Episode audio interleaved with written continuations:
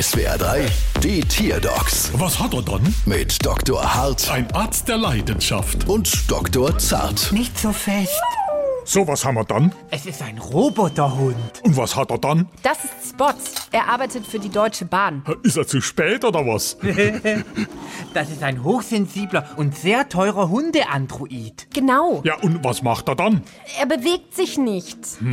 Ja, du Dicky Waldi, Mama laut. Mama leise.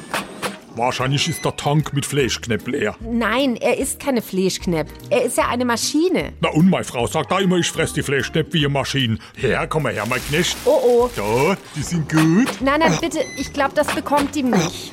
Seltsam.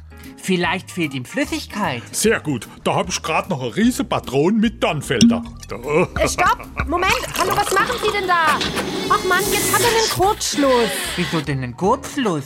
Na, die ganze sensible Elektronik ist doch jetzt nass. Also das kann nicht sein, Wieso? weil das ein ganz trockener Rotwein ist. Das wird teuer. Das glaube ich gern. Da kommt unsere Rechnung. Bald wieder. Was hat er dann?